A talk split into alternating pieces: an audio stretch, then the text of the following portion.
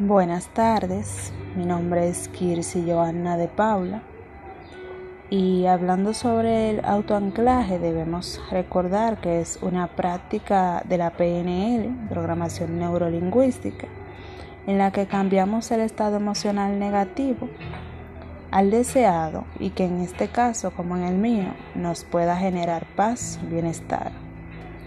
Entonces la primera pregunta es, ¿Cómo puedo aplicar el autoanclaje para cambiar experiencias y creencias limitantes en mi vida? Una creencia limitante que tengo es que cuando voy a impartir alguna charla o taller en público, a veces pienso que me pondré nerviosa y que se me olvidará la información que deseo transmitir. Mi forma de aplicar el autoanclaje en este caso sería buscar en mi memoria un momento que me haya producido tranquilidad. Por ejemplo, en una ocasión estuve en el río y flotaba en el agua mientras la brisa tocaba suavemente mi cara.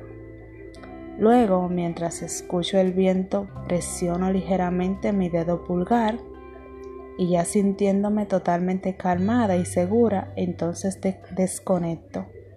Puedo hacerlo estirándome o puedo hacerlo moviéndome.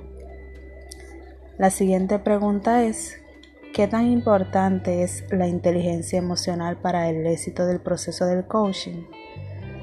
En particular, considero que la inteligencia emocional es un factor clave y muy importante para que el proceso de coaching tenga éxito, ya que como coach primero debo trabajar en mí, el autoconocimiento, la autorregulación, automotivación y otros factores.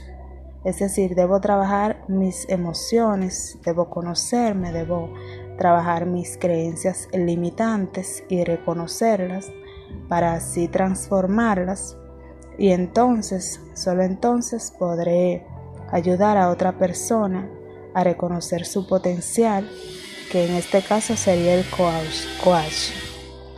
Así podremos reconocer sus bloqueos racionales y podremos distinguirlos de los emocionales.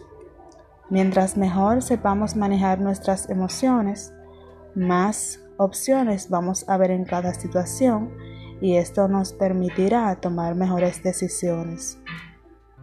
En conclusión, debemos recordar que no importa qué tan inteligentes seamos, si no somos capaces de canalizar nuestras emociones de una manera adecuada.